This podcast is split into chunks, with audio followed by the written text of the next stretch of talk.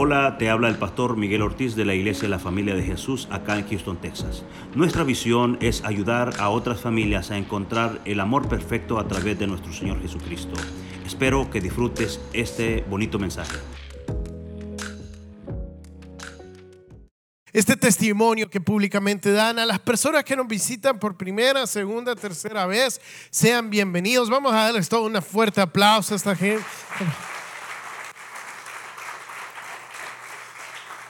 Somos la familia de Jesús, una iglesia cristiana que nuestra visión es restaurar familias por el poder de Jesucristo. Amén. Eh, si tú no tienes una iglesia local, siéntete en casa. Estamos aquí para ayudarte, para bendecirte y para caminar juntos este camino glorioso que es el caminar de Cristo. Amén. Eh, les invito a que allí donde está incline su rostro, cierre sus ojos y acompáñenme en una oración para encomendarnos a la palabra del Señor. Gracias Jesús, gracias porque podemos venir a tu casa a alabarte, a adorarte, Señor, a conectarnos con tu Espíritu, porque podemos venir a, a dar de lo mucho que tú nos das, Señor Jesús, Señor. Pero hoy también queremos recibir tu palabra, Señor Jesús, que sea tu Espíritu Santo hablando esta mañana, no palabra de hombre, no idea de hombre, no pensamientos de hombre, Señor Señor. Abrimos nuestro corazón, Señor, para recibir la palabra tuya, Señor. Que sea el Espíritu Santo tocando nuestro espíritu. Abre nuestro corazón, nuestra mente, Señor, para, para que haya un rema en esta mañana, Señor Jesús. El despertar, Señor. Y toda potestad, todo imperio, Señor, que se levanta en contra de tu palabra es disipado, Señor. Porque cuando tú hablas, Señor, tus enemigos huyen, Señor Jesús. Toda ceguera cae en el nombre del Señor Jesús, Señor. Gracias Gracias, Padre. Te bendecimos, Señor Jesús. Y la iglesia, familia de Jesús dice, amén. El título del sermón de esta mañana es Testificaré. Y vamos a hablar, porque estamos en bautismos, vamos a hablar del bautismo. Quería contarle eh, la vida de un hombre que se llama Félix Mans es parte de la historia del cristianismo y cuenta que ocho años después de la reforma de Lutero, después que, que Lutero clavó sus 95 tesis en, el, en, esa capilla, eh, se levantó, este movimiento empezó, empezó, a esparcirse por toda Europa.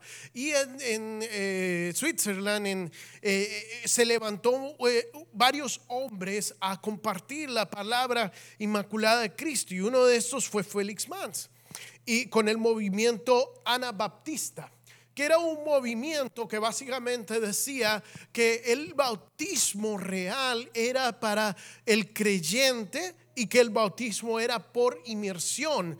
Eh, eh, entonces ellos eh, predicaban esto y la iglesia, básicamente, la, la, iglesia protestante empezó a tener muchas discusiones hasta ese entonces, porque una de las cosas que no se había cambiado, que se había mantenido de las prácticas de la iglesia católica romana, era el bautismo de los niños.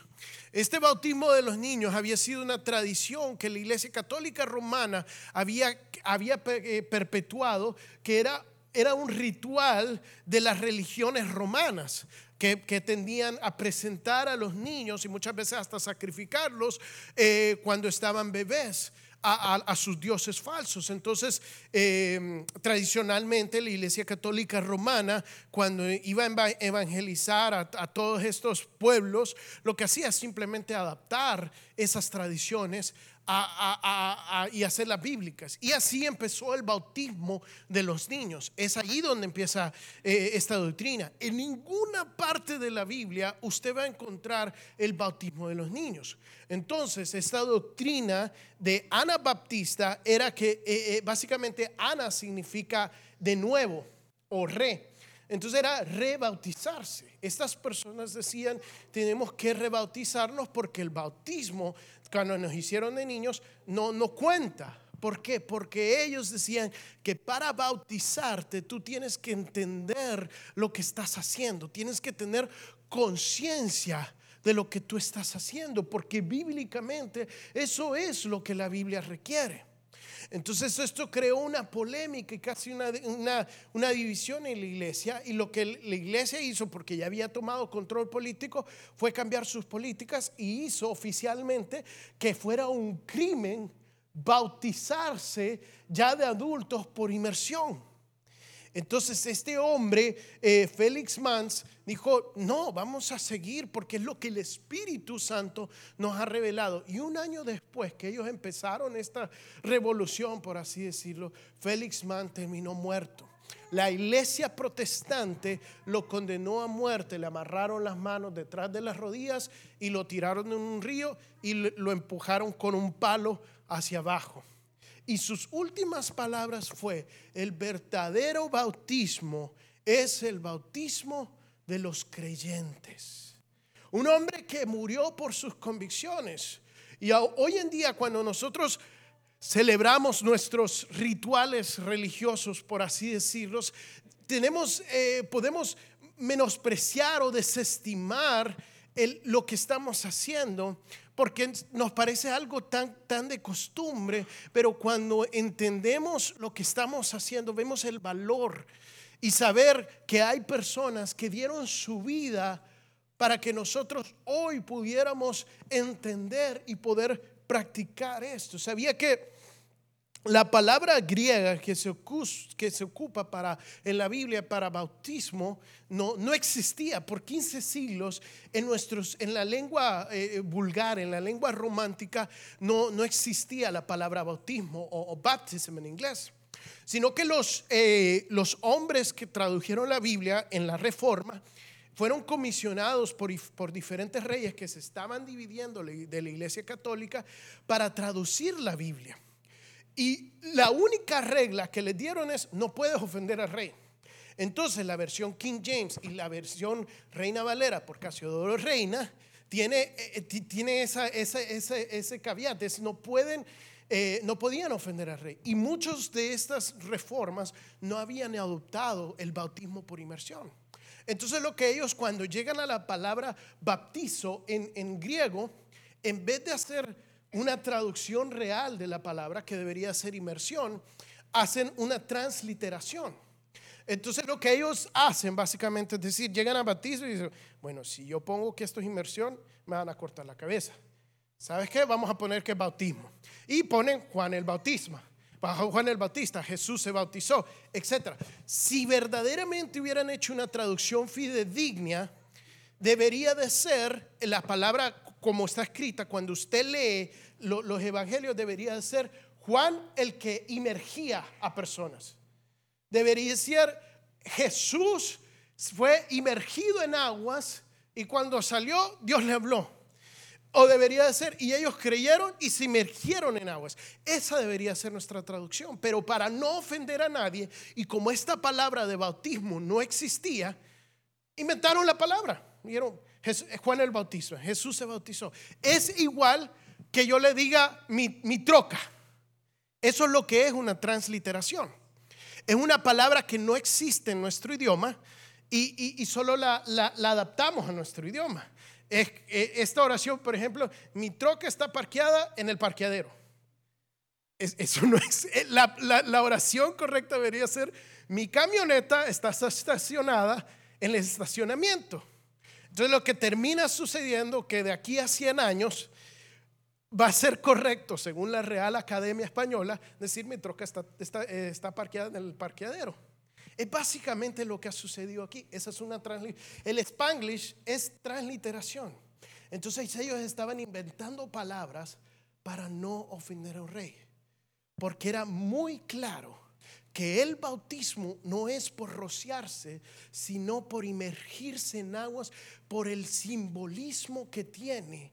Que, nos, que, morimos a nuestro viejo hombre y cuando salimos de esas aguas resucitamos con Cristo.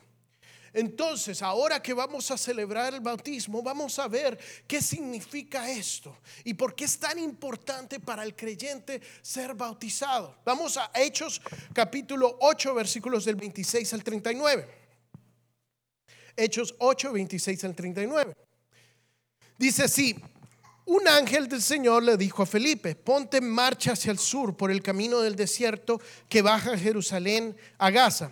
Felipe emprendió el viaje y resulta que se encontró con un etiopío eunuco, alto funcionario encargado con todo el tesoro de, de la Candace, reina de los etiopíes. Esto, e, esta, este había ido a Jerusalén para adorar.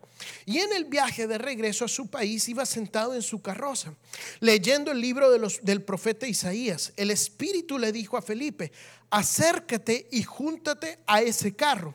Y Felipe se acercó deprisa a la carroza y al oír el hombre que, que el hombre leía al profeta Isaías le preguntó, ¿acaso entiende usted lo que está leyendo? ¿Y cómo voy a entender? contestó, si nadie me lo explica. Así que invitó a Felipe a subir y sentarse con él. El pasaje de la escritura que estaba leyendo era el siguiente. Como oveja fue llevado al matadero y como cordero que enmudece, entonces eh, antes su transquilador ni siquiera abrió su boca. Lo humillaron y, y no le hicieron justicia. ¿Quién describirá su descendencia? Porque su vida fue arrancada de la tierra. Dígame usted, por favor, ¿de quién aquí habla el profeta? ¿De sí mismo o de algún otro? Le preguntó el eunuco a Felipe. Entonces Felipe comenzó a, eh, con ese mismo pasaje de la escritura, le enunció las buenas nuevas acerca de Jesús. Mientras iban por el camino, llegaron al lugar donde había agua y le dijo el eunuco, mire usted, aquí hay agua, ¿qué me impida que yo sea bautizado? Entonces mandó a parar la carroza y ambos bajaron al agua y Felipe lo bautizó. Cuando subieron del agua, el Espíritu del Señor se llevó de repente a Felipe el eunuco y no volvió a verlo porque siguió alegre su camino. Este pasaje es uno de los pasajes más icónicos acerca del bautismo porque tiene mucha revelación en cuanto a qué es el bautismo. Este eunuco es como muchas personas hoy en día que son parte de, una iglesia y participan de sus tradiciones. El eunuco no, no era judío, pero, pero practicaba la religión judía. Él iba una vez al año a, congregarse, a buscar del Señor, como muchos hoy en día. Creo que anda hay alguna cosa rara. Como muchos hoy en día tienen por costumbre que una vez al año van a la iglesia y a la misa y que esto y que bueno, ya, ya cumplí. Y no entienden lo que están haciendo. Entonces Dios le dice, le habla el Espíritu Santo a Felipe, le dice, ve por tal camino. Y cuando está en ese camino, le dice, ahora acércate a esa carroza. Mira lo importante que es obedecer a Dios en cada paso, porque Dios tiene un propósito. Felipe no le preguntó, ¿y por qué voy a ir? ¿Y por qué me le voy a acercar? ¿O qué le voy a decir a esa carroza? Sino que Felipe obedeció. Y cuando estaba a la par de la carroza, empieza a escuchar que este hombre está leyendo el manuscrito del, libro, de Isaías. Y le dice, ¿y tú entiendes? Y el eunuco dice, ¿Cómo voy a entender si nadie me explica? Y lo invita y le empiezan, empiezan a leer este pasaje donde está hablando del cordero que es crucificado, que es llevado al matadero y que no dice nada y que se le hace injusticia y su vida es arrancada. Entonces Felipe le empieza a contar y le empieza a decir, no lo dice acá, pero está inferido. Empieza a decir, mira, tú conoces la religión judía. Tú sabes que una vez al año vamos al templo y ofrecemos sacrificios para expiación de nuestros pecados, pero esos sacrificios no son suficientes, sino que tenía que venir el Hijo del Hombre a la tierra, se hizo humano y como cordero se ofreció en la cruz para ser inmolado. Y ese Jesucristo que fue crucificado y que fue sepultado, resucitó al tercer día para que tú tengas vida, para que tú tengas vida y vida en abundancia. Y el eunuco por primera vez se le estaban abriendo los ojos y empieza a entender lo que él hacía en el templo y empieza a captar que es por Cristo la salvación. Y es tanta la pasión del eunuco que cuando le está contando de que cómo la gente se salva, cree en Cristo y se bautiza, el eunuco dice, mira, allí hay agua. ¿Qué me detiene a mí para bautizarme? Y, el apóstol eh, Felipe le dice, nada. Y los dos bajan al agua lo, dice, lo bautiza, o sea, lo inmerge, y por si queda duda, subieron del agua. Y Felipe allí desaparece, se lo lleva, pero la palabra dice que el eunuco siguió su camino alegre. La palabra que ocupa allí es la misma palabra para gozo. ¿Por qué? Porque el eunuco había sido llenado del Espíritu Santo. En ese mismo momento, el eunuco había tenido una revelación del Espíritu Santo, había conocido al Señor, había aceptado al Señor, había sido bautizado y había recibido al Espíritu Santo, porque de esa manera es que funciona el propósito de Dios. El bautismo no es para salvación. El bautismo es un testimonio de lo que nosotros hacemos. Cuando tú aceptas a Cristo con tu, boca, en tu corazón, lo estás haciendo para, para, el Señor, para salvación. Y el bautismo viene a ser un testimonio del compromiso que tú has tomado, de decirle, Señor, yo creo en ti. Yo creo que tú moriste en esa cruz y porque creo, ahora te obedezco y participo contigo en esa muerte. Eso es lo que está diciendo. Y por eso todos los cristianos en hechos, cuando, se cuando creían en el Señor, se bautizaban. Era algo inmediato, no era algo que vamos a esperar, vamos a ver, que no sé qué. Mire, si usted no me cree, vamos a leer aquí y vamos a ir rápido. Esto es como que estoy vendiendo algo, una, una subasta. Hechos 2.41. Así pues, los que recibieron su mensaje fueron bautizados y aquel día se unieron a la iglesia unas tres mil personas. O sea, Tres mil personas creyeron y en ese día, no mañana, no después, no la próxima semana, no cuando vuelva a haber bautismo. Y le digo, la próxima vez que vuelva a haber bautismo va a estar helado. So, ese mismo día creyeron y se bautizaron. Tres mil personas. Hechos 8, 12 al 13. Pero cuando creyeron a Felipe, les anunciaba las buenas nuevas del reino y el, y el nombre de Jesucristo, tantos, tanto hombres como mujeres se bautizaron creyeron y se bautizaron. Hechos 9, 18. Ananías se fue y cuando llegó a la casa le impuso manos a Saulo y le dijo, hermano Saulo, el Señor Jesús que te, se te apareció en el camino me ha enviado para que recobres la vista y sea lleno del Espíritu Santo. Al instante cayeron los ojos de Saulo, de, de los ojos de Saulo algo como escamas y recobró la vista, se levantó y fue bautizado. Saulo tiene un encuentro con Jesús, camino a Damasco. Tres días después de ese encuentro, es que Saulo entiende lo que ha sucedido. Es que Saulo recibe su salvación. El primero Dios le habla y le dice, Saulo, Saulo, ¿por qué me persigues? Dura cosas de dar cosas contra el aguijón. Y Saulo está, pero ¿quién me habla? ¿Qué es esto que está pasando? Y, le dicen, vete a tal casa. Y Saulo se va a esa casa, pero está confundido. Cuando, eh, eh, eh, cuando Ananías jora por él, y le caen las escamas, él cree y él es salvo. Y al momento se bautiza.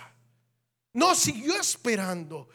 No, no, no, no dijo, bueno, mira, ¿sabes qué? Tengo que estudiar la palabra, tengo que ir al seminario, quiero ser un buen cristiano, quiero arreglar. No, Saulo literal tenía tres días de casi que, que ir a asesinar un poco de personas. Y en ese momento se bautizó.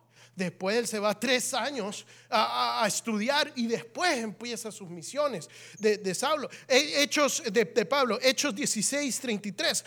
El carcelero pidió luz. Entonces entró precipitadamente y se echó temblando a los pies de Pablo y Silas. Luego lo sacó y les preguntó, señores, ¿qué tengo que hacer para ser salvos? Cree en el Señor Jesús, así tú y tu familia serán salvos, le contestaron. Luego lo expusieron a la palabra de Dios, a él y a todos los demás que estaban en su casa. A esas horas de la noche, el carcelero se lo llevó y, les lavó las heridas y enseguida fueron bautizados él y toda su familia. Pablo y Silas estaban cantando, estaban adorando al Señor, se rompen las cadenas, el carcelero entra y dice, ¿qué pasó aquí? Ve que están, que están libres y le digo, siente ese poder de Dios y le dice, ¿cómo, ¿cómo hago para ser salvo? Y Pablo y Silas le predican, él acepta al Señor en ese momento y no dice, bueno, mira, ¿sabes qué? Ya, ya son las dos de la mañana, me bautizo mejor eh, mañana que esté... No, dice, en el momento él y toda su familia fueron salvos y bautizados. El único requisito para tú ser bautizado es creer en el Señor, es tener conciencia. Por eso es que los niños no, no pueden ser bautizados, hermanos. No es que sean buenas personas. Yo miro a mi hija y yo digo, sin ofender, pero mi hija es mucho mejor, imagínense que todos aquí, incluyéndome a mí. Pero es una niña. Pero por muy inocente y buena que sea, no tiene la capacidad de entender la muerte de Cristo. Y, mire que el entendimiento no tiene nada que ver con la fe, porque cualquier niño de los que están atrás probablemente tiene más fe que todos nosotros puestos juntos. El reino de los cielos no tiene que ver con el entendimiento que tú tengas, pero sí tiene que ver que tienes que tener conciencia. Tienes que estar consciente cuando tú dices, me arrepiento de mis pecados, creo en Cristo. No requiere que cambies, que, digas ahora eh, ya soy X persona. El Espíritu Santo va a hacer eso en ti, pero requiere ese primer paso de fe, de decir, te acepto Cristo y después bautizarte. Y después, ¿por qué? Porque el bautismo no es para salvación. La confesión de fe es la que te salva. El bautismo es una señal pública del compromiso que tú estás haciendo. Vamos a ir a Primera de Pedro, eh, primera de, la, primera carta de Pedro, eh, capítulo 3, del 18 al 22. Dice así, porque Cristo murió por los pecados una vez por todas. Aquí nos vamos a detener un poco. El justo por los injustos a fin de llevarlos a ustedes a Dios. Él sufrió la muerte en su cuerpo, pero el Espíritu hizo que volviera a la vida. Por medio del Espíritu fue y predicó a los espíritus encarcelados que en los tiempos antiguos, en los días de Noé, desobedecieron porque Dios esperaba eh, con paciencia mientras se construía el arca en ella solo pocas personas, ocho en total, se salvaron mediante el agua, la cual simbolizaba el bautismo, que ahora los salva también a ustedes. El bautismo no consiste en la limpieza del cuerpo, sino en el compromiso de tener una buena conciencia delante de Dios. Esta salvación es posible por la resurrección de Jesucristo, quien subió al cielo, tomó su lugar a la derecha de Dios y quien está sometido, que y a quien están sometidos los ángeles, las autoridades y los poderes. Amén. El bautismo no es para salvación, sino que es un testimonio de lo que vamos, de, de, lo, de la salvación que estás haciendo. Es un testimonio de que somos partícipes de la muerte en Cristo y resurrección y vida en Él. Vamos a regresar a Pedro, pero vamos a Romanos 6, capítulos del 3 al 4. Dice Romanos 6, del 3 al 4. ¿Acaso no saben ustedes que todos los que fuimos bautizados para, unir, eh, para unirnos con Cristo Jesús, en realidad fuimos bautizados para participar en su muerte?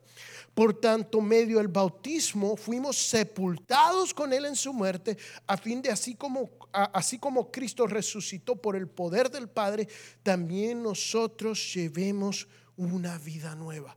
Cuando tú eres sumergido en aguas, estamos simbólicamente uniéndonos a la muerte en Cristo y cuando resucitamos, cuando, salimos del agua, eh, subes del agua, estamos resucitando con Cristo para vivir una vida plena una vida en el poder de Cristo. Cuando Cristo resucitó, Él no se quedó en la tierra.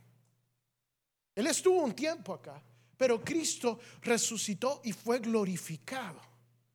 Fue a una vida plena. Cuando tú mueres y resucitas con Cristo, no puedes seguir siendo igual. Tienes que vivir una vida plena, tienes que vivir una vida glorificada en el poder de Dios. Es eso lo que estamos haciendo esta mañana. Sin embargo, vamos a regresar a Pedro porque es un poquito complicado este pasaje y quería hacer esa conexión primero. Decimos que, el, bautismo no es para salvación.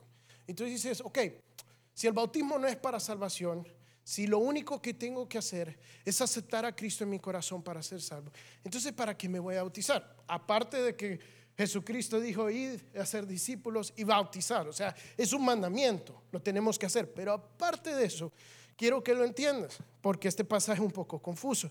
Dice el versículo 20, en que en los tiempos antiguos, en los días de Noé, desobedecieron cuando Dios esperaba con paciencia mientras se construía el arca. En ella solo pocas personas, ocho en total, se salvaron mediante el agua, la cual simboliza el bautismo que ahora también los salva, que, que ahora los salva también ustedes. O sea, la, la palabra está diciendo que cuando Cristo murió, por medio del Espíritu Santo, fue y les predicó a los espíritus encarcelados. Los tres días que Jesús estaba en el sepulcro, según este pasaje, Jesucristo descendió a predicarle a los espíritus encarcelados. ¿A cuáles espíritus encarcelados? En, a los espíritus que en los tiempos antiguos, en los días de Noé, o sea, esta palabra está diciendo, este pasaje está diciendo que cuando Jesucristo, los tres días que estuvo en el sepulcro, él fue a predicarle a la gente que no había creído y no se había subido en el arca de Noé. Eso es lo que está diciendo este pasaje. Y dice, eh, porque en, el arca de Noé solo se salvaron ocho personas, su familia. Dice, este, esta arca, este evento simboliza el bautismo que ahora los salva también a ustedes. Y el, autor, y este es un problema de introducción, pero el autor como que se detiene y dice, mm, es un poco confuso, pero les explico. El bautismo que ahora los salva también ustedes, punto, el bautismo no consiste en limpieza de cuerpo, sino en compromiso de tener una buena conciencia delante de Dios. Es como que te está diciendo, este evento del arca de Noé simboliza tu salvación. Pero para que no nos confundamos, porque estoy hablando del bautismo, quiero que te queden claro que el bautismo no te va a limpiar de pecados, no te va a limpiar tu cuerpo, sino que el bautismo es simplemente un compromiso que estás tomando con Dios, que tenemos una buena conciencia, que vamos a vivir una vida de acuerdo a su palabra.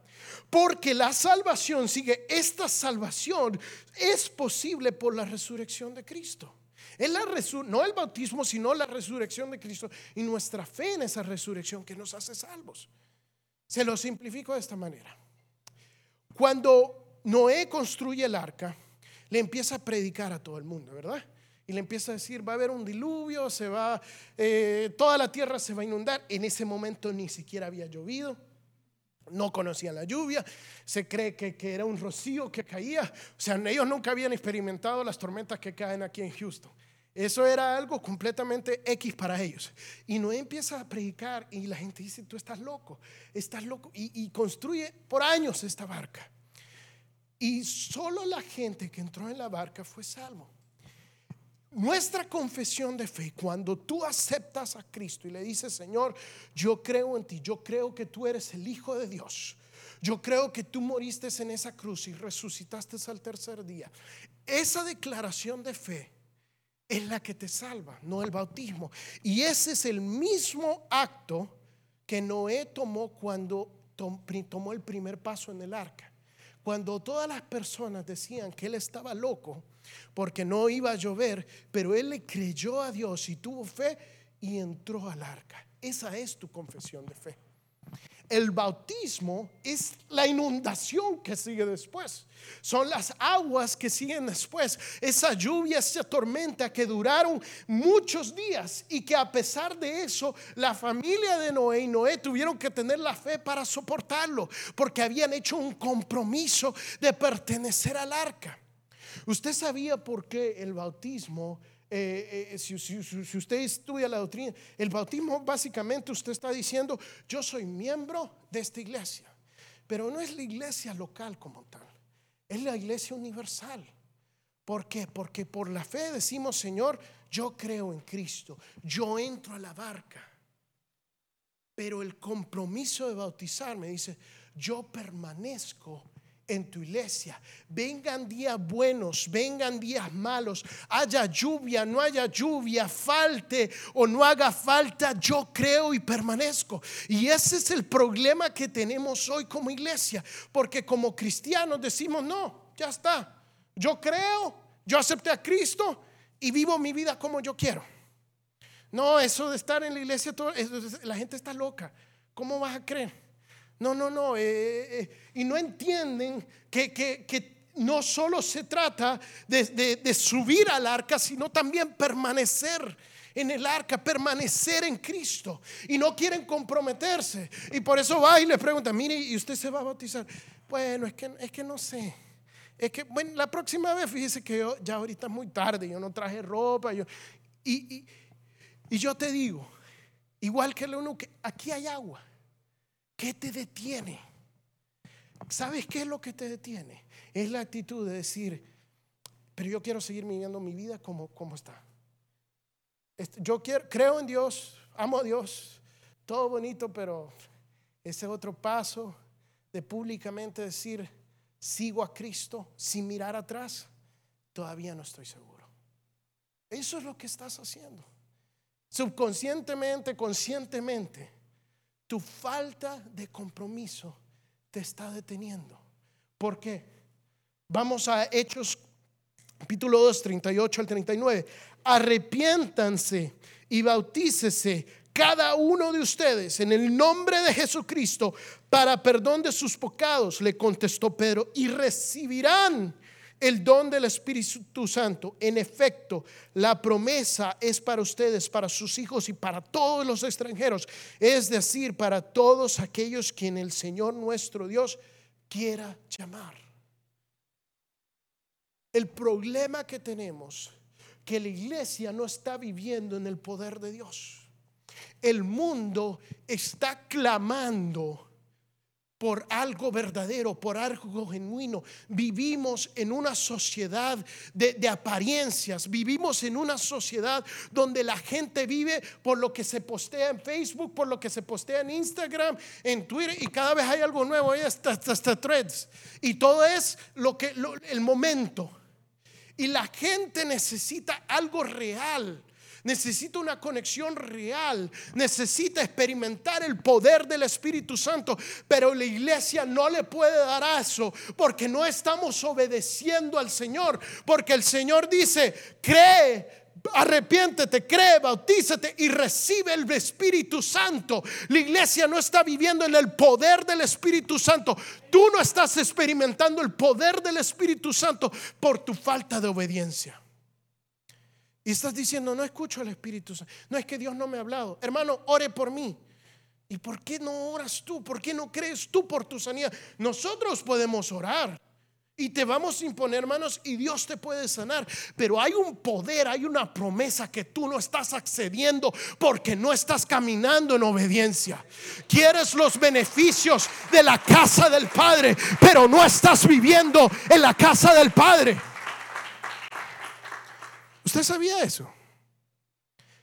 ¿Qué, hace un padre dolorosamente? Primero Dios nunca me toca mi vida.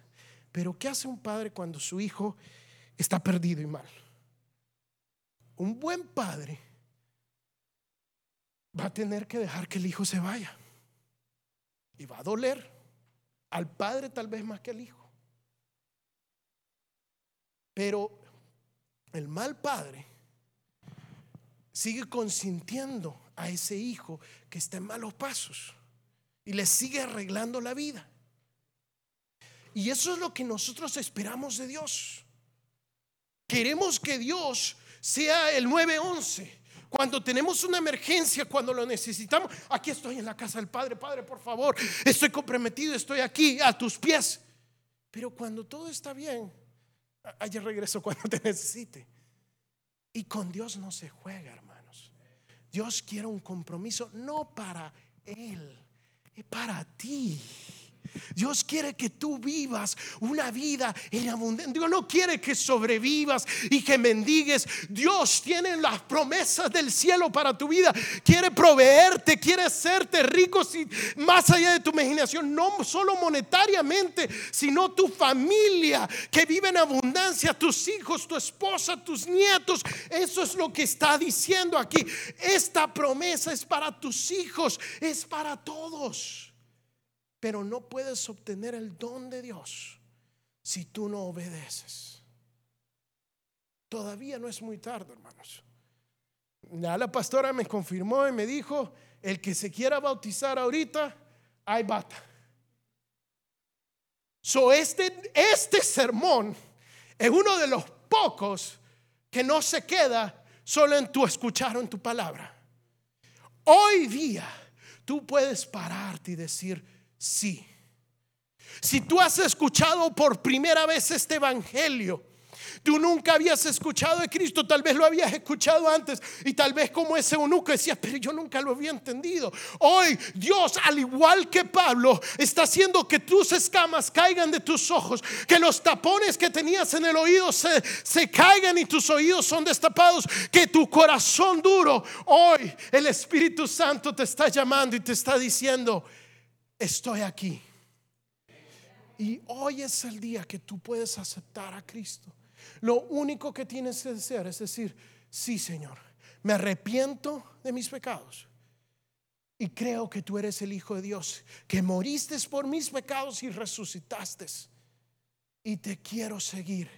Y te bautizas hoy, no mañana, no la próxima vez que haya bautizos, hoy no importa lo que tú hayas hecho, lo que la persona que seas, no le tienes que decir al pastor y decir, mire pastor, es que usted no sabe si usted me conociera, esa agua cuando yo me meta va a hervir de todo el pecado y la llama del infierno. No, hermano. No, hermano, porque el Espíritu Santo te lava y te hace más blanco que la nieve. El enemigo está acusando y te está diciendo, tú estás escuchando esta palabra y el enemigo te está diciendo, pero tú ya sabes lo que has hecho. Tú eres esta persona. Tú, tú, nunca vas a cambiar. Tú nunca vas a poder.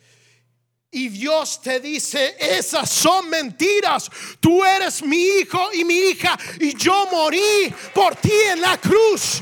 Yo di mi vida por ti y no hay nada que el enemigo tenga sobre ti. Las cadenas de tus manos caen. Aleluya, vamos a ponernos de pie. Deseo que disfrutes este bonito mensaje.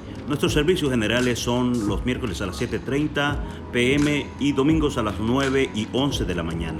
Nuestra dirección es el 14935 de la Ligia Road, Houston, Texas 77060. esperamos.